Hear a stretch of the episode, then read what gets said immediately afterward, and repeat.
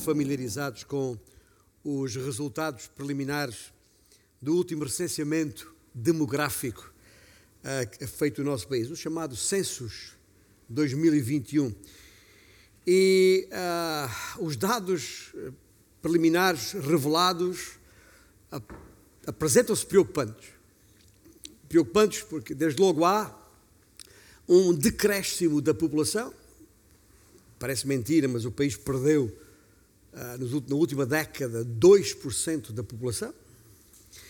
Há também a evidência de uma desertificação no interior. As pessoas estão a fugir para o litoral. Aliás, metade da população portuguesa vive nas duas grandes áreas metropolitanas de Lisboa e Porto. Metade da população portuguesa. E ainda uh, um evidente, apresenta nos resultados preliminares, um evidente déficit da natalidade. São três Ds: decréscimo da população, desertificação do interior e déficit da natalidade. Ah, isto, estes dados revelam também uma, uh, ou confirmam, melhor dizendo, uma crescente crise da família. Quer no seu conceito, porque uh, dentro destas famílias que o censo uh, agregou, ou o censo uh, compilou, há de facto famílias que o não são, aos olhos de Deus, ainda que se constituam como tal, mas há uma crise no conceito e há uma crise na composição da família. Talvez não saibam disso, mas em Portugal, neste momento, um agregado familiar tem em média duas pessoas e meia. A razão por estar esta imagem aqui, são o casal e uma meia gente. Não, é, uma, é uma pessoa inteira por inteiro, mas é, os dados estatísticos funcionam assim. Tá? É, é, são duas pessoas e meia, ou seja, é menos do que três pessoas por cada agregado familiar.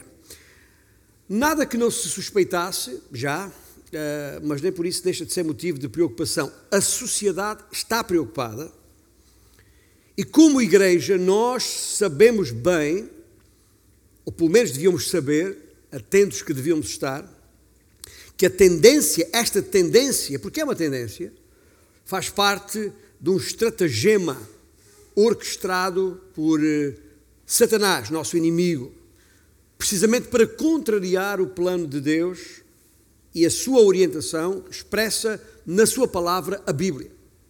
Aliás, eh, nós temos, nestes últimos domingos, uh, separado para estudo às 10 da manhã e exposição da palavra nas várias semanas subsequentes, um conjunto de textos nas Escrituras, no Novo Testamento em particular, chamados textos de família, precisamente porque temos esta preocupação e, e precisamente porque queremos deixar claro, e como igreja, vamos continuar a afirmar e a ensinar e esperando que, enquanto parte do corpo de Cristo, possamos assimilar e implementar, aplicar no nosso dia a dia as orientações que estão nas Escrituras, a ordem de Cristo para a família, tal qual o Senhor a concebeu desde o princípio, dentro do seu plano. E, pelo menos, naquilo que estiver ao nosso alcance, a nossa responsabilidade, deixarmos bem claro que a nossa obediência está ao Senhor Deus e não ao Deus deste século, que há, há pouco referi por nome Satanás. O Deus deste mundo que ele, por enquanto, ainda controla. Embora ele saiba que, que, que está condenado. Mas nós, enquanto gente em Cristo Jesus, ah, vamos continuar a afirmar e a declarar e a ensinar que há um plano de Deus para a família desde a origem e esse vamos continuar a referir. Aliás, eh, tal como referiu, mesmo as orientações específicas que há em vários textos bíblicos, como este que temos estado a estudar agora, Efésios capítulo 5, Uh, e versículos 22 até ao versículo 4 do capítulo 6, justamente onde há aqui um conjunto de orientações para a família, nos relacionamentos conjugais, nos relacionamentos entre pais e filhos, nos relacionamentos entre todos e com todos aqueles que fazem parte do mesmo agregado familiar, como aliás o Levi bem declarou, eh, sublinhou a semana passada no versículo 32 eh, do capítulo 5, isto que estamos a falar, relacionados com a família, na verdade, tem a ver com Cristo e a Igreja. Paulo declarou: Grande é este mistério, mas eu, Paulo, me refiro a Cristo e à Igreja. E se alguma dúvida houvesse, uh, uh, uh, que para o facto que, sobre o facto que nestes textos há orientações específicas sobre os relacionamentos que devem existir entre marido e mulher e entre eles e os seus filhos, por exemplo, então ficamos sem mais nenhuma dúvida. O propósito disto tem a ver com a revelação da relação que há ou deve haver entre Cristo e a Igreja. Toda a Escritura, do Gênesis ao Apocalipse, atesta que o principal propósito do casamento é ilustrar a aliança de amor entre Cristo e a sua igreja. Estamos a falar do noivo e da noiva de Mateus 25, por exemplo, e Apocalipse 19, por exemplo. Isso é a coisa mais importante que todos os maridos e esposas devem saber a respeito da sua aliança matrimonial, se é que ela existe. O uso da conjugação, nestes versículos de, de, de Efésios 5, o uso da conjugação como, como, ah, eu já misturo um bocadinho a, a, minha forma alentejana de falar de origem, como, com o, a forma portuense de falar como, mas é a mesma palavra, o sei o e o m, o esta conjunção ah, que, que é usada por Paulo várias vezes entre os versículos 22 e os versículos 25, ah, como Cristo amou a igreja e como a igreja está sujeita a Cristo, assim, etc. O amor que une um homem e uma mulher é algo magnífico, porque é a imagem de um amor magnífico que Deus revelou em Cristo Jesus. Mas o foco da passagem, o foco da nossa vida não está nem no marido, nem na sua esposa, nem nos seus descendentes já agora mas é em Cristo. O principal significado do casamento não é o casamento em si mesmo, senão enquanto modelo, modelo revelador e indizível, porque não há palavras suficientes para o explicar, entre Cristo e a sua igreja. É algo indizível e grandioso. Mas vamos agora ler a parte seguinte deste texto de família, que tem a ver com a relação entre pais e filhos porque hoje falamos numa questão de parentalidade, ou seja, a condição de ser pai e mãe, ou mãe. Ah, aqui em Efésios capítulo 6, versículos 1 a 4: Filhos, obedecei a vossos pais no Senhor, pois isto é justo. Honra teu pai e tua mãe, que é o primeiro mandamento, com promessa, para que te vá bem e seja de longa vida sobre a terra. E vós, pais, não provoqueis vossos filhos à ira, mas criai-os. Criai-os na disciplina e na admoestação do Senhor. Aqui, pelo menos, três ideias fortes que eu queria deixar convosco, a partir destes versículos. E do, do seu contexto maior, que é, como disse há pouco, o todo da Bíblia, porque esta verdade vai do Gênesis ao Apocalipse. Primeiro, é preciso encher a terra com discípulos de Cristo. Ouça bem, encher a terra com discípulos de Cristo. Sendo verdade que a ordem do Senhor ao primeiro casal é só depois conferir em Gênesis capítulo 1, versículo 28, aquele pequeno versículo onde diz a ordem do Senhor ao casal foi sede fecundos, multiplicai-vos e enchei a terra. À luz deste texto aqui em Efésios, estamos a considerar, eu gostaria de acrescentar aqui uma outra ideia. Não acrescentar uma palavra, porque estamos proibidos de acrescentar palavras ao texto bíblico. Não é essa a ideia aqui, isso é abominável aos olhos do Senhor. Mas é uma ideia, é uma ideia subjacente ao que está aqui e que nos é revelado no Novo, no Novo Testamento em particular. Dentro da sua razão de ser e de acordo com o plano do Criador, o casamento continua, ouça bem, o casamento continua a ter como objetivo, ou visa, a procriação. Ou seja, fazer filhos. Também é disto que estamos a falar. Fazer filhos. Mas o que eu digo aqui, a ideia que eu gostaria de sublinhar e acrescentar, é fazer filhos, sim, mas fazer filhos discípulos de Cristo. Fazer filhos discípulos de Cristo. Até porque quando eu falo que a, a, ideia para o casamento continua a ser a procriação, é, é, é óbvia a razão por que afirmo isto. Porque, porque, porquê? Porque não se pode encher a terra sem ser fecundo, fértil. Mas essa não é a principal razão do casamento, embora de enorme importância, até porque é bíblica. E uma evidência inequívoca de que essa é a vontade de Deus é precisamente a maneira como o inimigo tem tentado contrariar isto, tal como constatamos, e por isso referi os resultados preliminares do Census 21. Mas é também por isso que sublinho a ideia de que o casamento é para fazer filhos discípulos de Cristo. Qual é a diferença? É muito simples, preste bem atenção. O propósito do casamento não é apenas por razões demográficas, ou seja, para aumentar a população do planeta Terra, do reino dos homens, mas também por razões teológicas, aumentar o número dos discípulos de Cristo na igreja, no reino de Deus. E é essa a ideia que gostaria de focalizar nesta manhã, aqui e agora. Desde o princípio, o propósito de Deus foi sempre de encher a terra de gente capaz de encher a terra da sua glória. Para isso que Deus criou o homem. E o primeiro efeito direto de tal entendimento é a tranquilidade que oferece aos casais que por razões de saúde ou outras não podem ter filhos. Ainda assim, mesmo aqueles que não podem ter filhos poderão fazer discípulos de Cristo. Pode não poder fazer filhos por razões de saúde, mas pode, todos podem fazer discípulos de Cristo. Primeiro, dito isto, quer sublinhar que ter filhos é a vontade de Deus.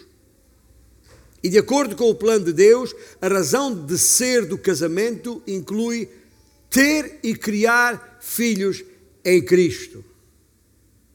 E se alguma dúvida houvesse, vamos relembrar o que o Senhor determinou lá no princípio, de acordo com Gênesis capítulo 1, dos versículos 26 a 28. Também disse Deus, façamos, e o plural é porque sabemos que é é, este é um Deus triuno o Pai, o Filho e o Espírito Santo já estavam ali, no ato criador. Façamos o homem à nossa imagem, conforme a nossa semelhança. Tenha ele domínio sobre os peixes do mar, sobre as aves dos céus, sobre os animais domésticos, sobre toda a terra. Estou a ler o texto completo que não está aqui exposto. E sobre todos os répteis que rastejam pela terra. Criou Deus, pois, o homem à sua imagem, à imagem de Deus o criou. Homem e mulher os criou. E Deus os abençoou e lhes disse: sede fecundos, férteis, reprodutivos, qual palavra quiser usar. Multiplicai-vos, enchei a terra e sujeitai-a, dominai sobre os peixes do mar, as aves dos céus e sobre todo animal que rasteja pela terra. Isto foi não só afirmado ali, mas mesmo quando o homem caiu, pecou, desobedeceu, separou-se, afastou-se de Deus e, e, e, de tal maneira se corrompeu no seu coração que Deus teve que intervir e trazer sobre a terra o dilúvio que destruiu todos, exceto aqueles que continuaram a afirmar que o Senhor é Deus e que se sujeitaram à sua palavra, mesmo depois, quando já era apenas Noé e os seus familiares, ao sair da arca o Senhor, isto está em Gênesis capítulo 9, já agora pode conferir em casa, logo após o dilúvio, o Senhor disse, o texto bíblico diz: abençoou Deus a Noé e a seus filhos e lhes disse: sede fecundos, multiplicai-vos e enchei a terra. O propósito continua a ser o mesmo, não foi alterado. Abacuque, o profeta, eu gosto de referir várias partes das Escrituras para vermos que as Escrituras são consequentes e são. Ah, ah, ah, por completo defendem a mesma ideia. Abacuco, o profeta, no seu capítulo 2 da, do seu livro, diz: para isto tudo para encher a terra, veja só, do conhecimento da glória de Deus. Encher a terra, diz Abacuque, como as águas cobrem o mar. Sempre foi esse o plano de Deus. O casamento, e exclusivamente aí, no casamento, é o lugar onde fazer filhos. Fazer filhos fora do casamento contraria o plano de Deus. Mas dentro do casamento, coisa abençoada é. Nunca deixou de ser coisa boa. Conhecemos o texto, o salmista, já agora citar outra parte das escrituras, os, os escritos. Uh, o, o salmista, no Salmo 127, diz o quê? Herança do Senhor são os filhos, o fruto do ventre, seu galardão, como flechas na mão do, do arqueiro ou do guerreiro. Assim os filhos da mocidade. Feliz o homem que enche dele, deles, de flechas, a sua aljava. É lindo, é, é poesia, mas transmite a mesma ideia. E, e se alguém, alguma dúvida houvesse, já agora já falei, já citei a lei, já citei os, os, os, profetas, já citei os escritos para citar o Novo Testamento e o próprio Senhor Jesus Cristo. Lembra-se quando ele está reunido ali, ah, ah, de, de, acordo com Marcos capítulo 10, quando os discípulos estavam a tentar, as pessoas estavam a impedir que as crianças se aproximassem dele, o que é que o Senhor disse? Repreendeu-os desde logo e disse: Deixai vir a mim os pequeninos, não os embaraceis, porque dos tais é o reino de Deus. Assim, de fio a pavio, a Bíblia dá enorme valor a ter, criar e abençoar filhos. E aqueles que fazem parte da família desta igreja e que são abençoados com muitos filhos, e temos alguns jovens casais com, com, já com, com uh, dois, três, a procurar o quarto filho, e é uma bênção poder. Uh, eu sei que na minha geração isto não era muito comum. Eu lembro muito bem quando cresci, o pessoal da, minha idade, mas vocês têm quatro filhos. Sim. O Senhor mandou que, que nos multiplicássemos e o primeiro múltiplo de dois é quatro. Brincava, brincava eu, respondendo assim. Mas é exatamente isso que está aqui em causa. Portanto, primeiro, ter filhos é vontade de Deus. Em segundo lugar, ter filhos não é um absoluto.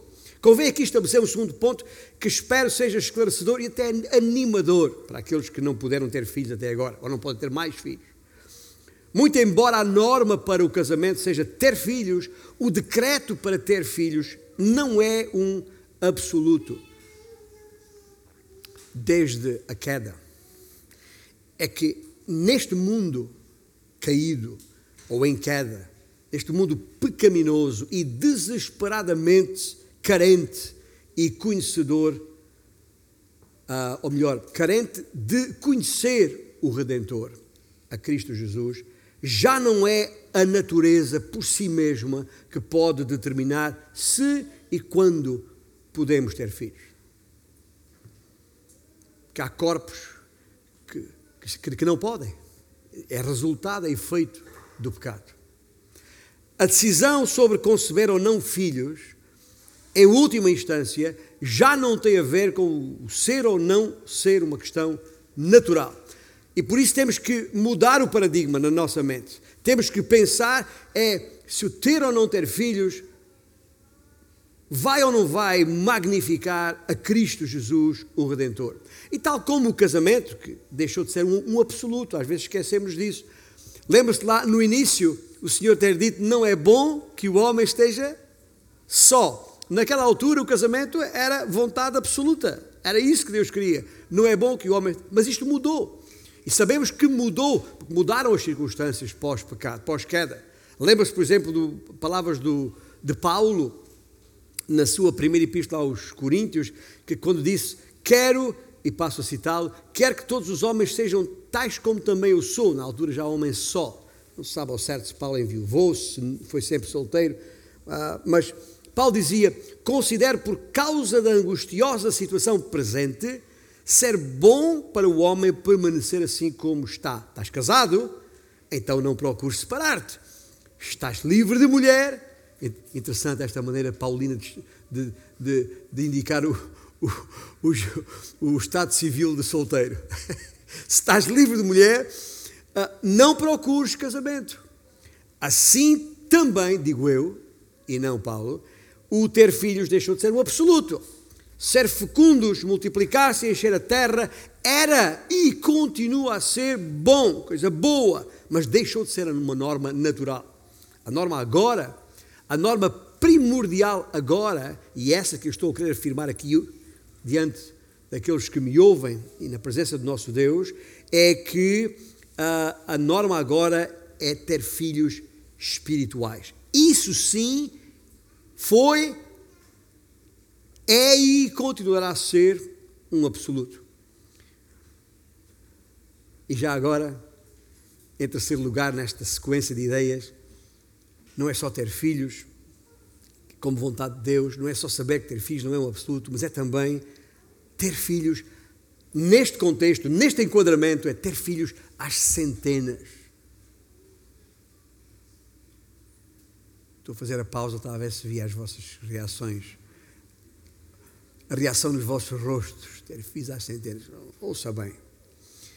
Ah, em Marcos capítulo 10, nos versículos 29 e 30, Jesus disse: Em verdade vos digo que ninguém há que tenha deixado casa, ou irmãos ou irmãs, ou mãe ou pai, ou filhos, ou campos, por amor de mim e por amor do Evangelho, ninguém há, nestas condições, que não receba já no presente o cêntuplo de casas, irmãos, irmãs, mães, filhos e campos, com perseguições, e no mundo por vir, a vida eterna. Ou seja, já perceberam onde é que eu fui apanhar os, o ter filhos às centenas? É o cêntuplo, diz aqui. Percebeis aqui a mudança de paradigma que o, que o próprio Jesus introduziu? Mudou o absoluto de ter filhos biológicos para o ter centenas de filhos através da família de Cristo e pela sua influência espiritual.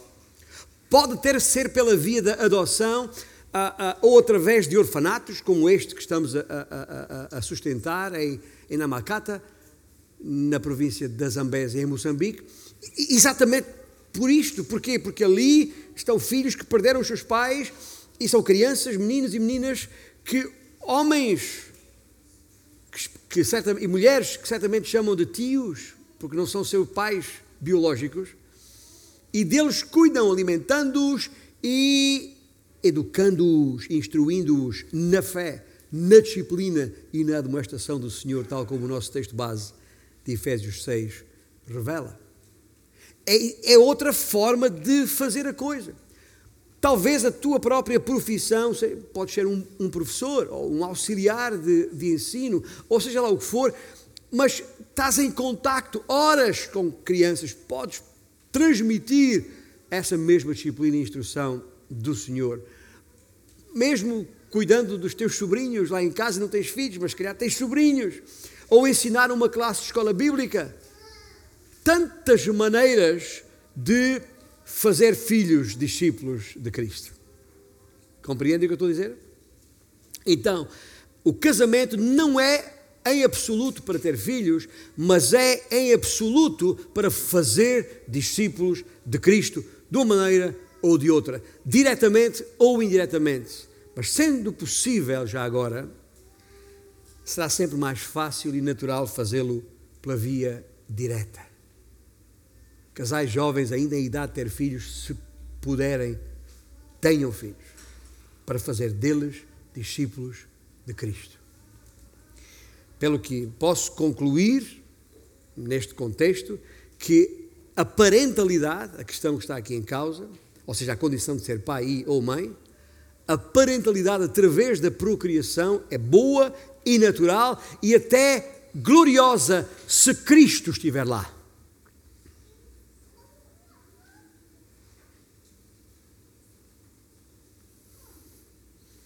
Mas não é um absoluto. O absoluto está em almejar, querer, desejar, ter como propósito de vida a criação de filhos espirituais. É isso que Paulo diz aos Efésios, capítulo 6, versículo 4, criando-os na disciplina e na admoestação do Senhor. Sim, O casamento visa ter filhos? Sim, não o negamos, mas não por absoluto. O absoluto está em fazer discípulos de Jesus Cristo. Segunda ideia forte que queria adiantar aqui é fazer do casamento, e por razões óbvias, um lugar para fazer discípulos. Importa, portanto, isto. Importa que o lar seja o lugar por excelência, o ambiente propício para fazer discípulos. Não é na igreja, como alguns acham. Tá? Muitos pais entregam os seus filhos a, aos professores e aos pastores na igreja, como entregam os seus filhos nas escolas aos professores e, e mestres.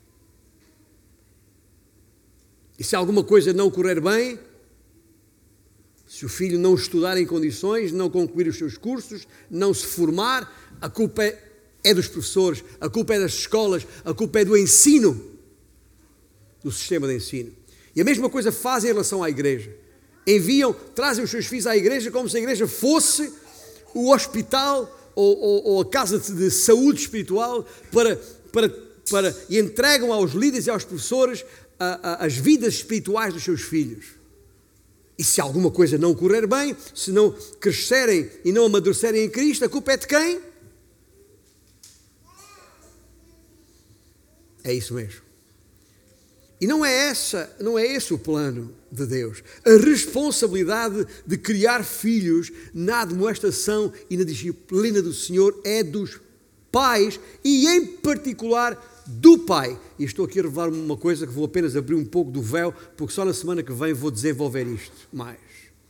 Porque o versículo 4, quando diz: Vós pais, vós pais não provoqueis vossos filhos à ira, quando o versículo 4 diz isto, mas criai-os na admoestação e disciplina do Senhor, a palavra pais aí no original refere-se ao pai, ao papá, e não aos pais no seu conjunto. O que está nos versículos anteriores, não é? é? Sim, quando diz aos filhos para honrar os seus pais, aí é o casal, a palavra grega é outra. Na língua portuguesa a palavra é igual. Nós sabemos isso. Podemos falar nos pais, marido e esposa, ou podemos falar nos pais, os homens, os pais, os papás. Aqui no versículo 4 a palavra tem a ver com papás, com os pais. E a responsabilidade maior cabe aos pais. Portanto, por isso é que hoje estamos a falar numa questão de parentalidade, na semana que vem vamos falar numa questão de paternidade. De facto, há aqui uma diferença, é uma pequena nuance. Mas no casamento, no casamento, a responsabilidade é dos pais, como um todo. Tal como a responsabilidade dos filhos é para com os seus pais. Provérbios capítulo uh, ah, 6. Provérbios capítulo 6 e versículos 20 a 21, uh, o que é que diz? Filho meu, guarda o mandamento de teu pai e não deixes a instrução da tua mãe. Ata-os perpetuamente ao teu coração, pendura-os no teu pescoço. Portanto, não há nenhuma dúvida, no casamento a responsabilidade de criar os filhos no Senhor é partilhada pelos dois sob a liderança do pai. É crucial que os dois estejam de acordo nisto, unidos. Nem sempre é possível, especialmente se um dos cônjuges não for do Senhor, e infelizmente há muitos casos as que assim é, uns por opção casaram não no Senhor por opção e, e sofreram consequências por isso, ou então eh, se converteram já depois do, do, do casamento. E, e, mas neste caso, quando os dois não são do Senhor, aquele que conhece o Senhor deverá fazer tudo o que estiver ao seu alcance para, para encontrar pontos de convergência, pelo menos quanto ao método de disciplina a aplicar. Mas, de acordo com o plano de Deus em Cristo, terá de ser, ou terão que constituir os dois uma frente unida para que os filhos sejam criados na disciplina e na demonstração do Senhor. E nisto não pode haver duas ideias ou planos diferentes. Esqueçam lá isso. Quando eu ouço dizer que ah, o meu marido pensa assim, mas eu penso assado, ou a minha mulher acha isto, mas eu acho assado, está o caldo entornado, como se diz na minha terra. Não pode haver duas ideias ou planos diferentes. Jovens recém-casados, ou por casar, os casais mais jovens que ainda estão amadurecendo e, e se debelando com estas situações de conflitos, nós não podemos ter, não pode haver na mesma casa duas ideias ou planos diferentes. O, o, o, os filhos não podem ouvir de um o contrário que ouviram do outro. Porque isso não só causa confusão aos filhos, como depois os estimula a entrarem num jogo de manipulação para conseguir satisfazer os seus próprios interesses, que não serão necessariamente os mais adequados para o seu amadurecimento e, e, e, e boa, e bom sucesso na vida. Há que, lembre-se, Deus é só um, há uma ordem só, e é preciso que o casal chegue a acordo quanto ao que deve ensinar, como disciplinar e que avancem juntos nesse sentido.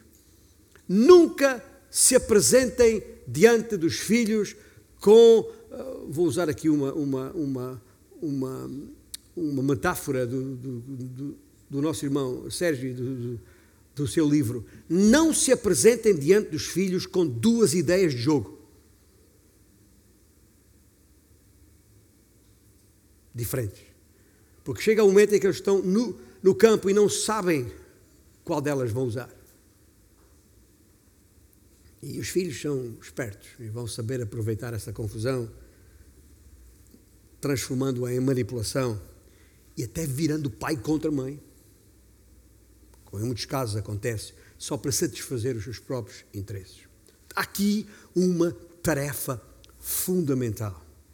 E a mais importante tarefa de um pai e de uma mãe é dar a conhecer aos seus filhos Jesus Cristo, Deus. Os filhos, lembre-se disto, ouça bem, os seus filhos conhecerão os seus pais ou melhor, os filhos conhecerão os seus pais antes de conhecerem Deus. Diz isto em qualquer lado já e faz todo o sentido. Criai-os na disciplina e na admoestação do Senhor. É uma enorme responsabilidade. Por isso tem que ser considerada pelos pais com grande empenho e temor do Senhor, como ao Senhor. Pois só Deus pode transformar aquelas vidas em questão à sua própria imagem, como era seu plano desde o início. Os, ouça bem, os nossos filhos passarão por anos, anos de exposição ao universo que os rodeia antes, antes sequer de saber que há um universo. Vão experimentar o tipo de autoridade, de justiça, de amor de quem criou esse universo antes de conhecer a sua justiça, o seu amor, o seu governo. Dos seus papás, os filhos vão absorver, eu estou a falar papás para distinguir pais e mães, vão absorver a força, a liderança e a proteção, a justiça e o amor, e das suas mamãs absorverão os cuidados e a alimentação, o calor e a intimidade, especialmente enquanto amamentam, a sua justiça, o seu amor, e é claro que todos estes, do homem, do pai ou da mãe, se, sub, se sobrepõem, e tudo isso as crianças vão sentir e vão conhecer antes de saber, seja o que for a respeito de Deus. Eu digo isto para nos alertarmos sobre a enorme responsabilidade que temos sobre nós enquanto pais. Será a criança capaz de reconhecer nos seus pais a autoridade, a justiça e o amor de Deus? Será que o que deles, seus pais, ouvem, recebem e sentem os vai aproximar de Deus? E tudo isso, claro, claro está, consoante a fase da vida, o estágio da vida em que eles se encontram, mas será que nos, lhes vamos dando a conhecer o que a infalível palavra de Deus, a Bíblia, revela a seu respeito, a respeito do próprio Deus? Afinal, Deus ordenou que pai e mãe cooperassem na criação dos filhos por essa simples razão de ser. Gente, porque antes de serem pai e mãe, já são marido e esposa. Ou não é assim? Bom, devia ser assim.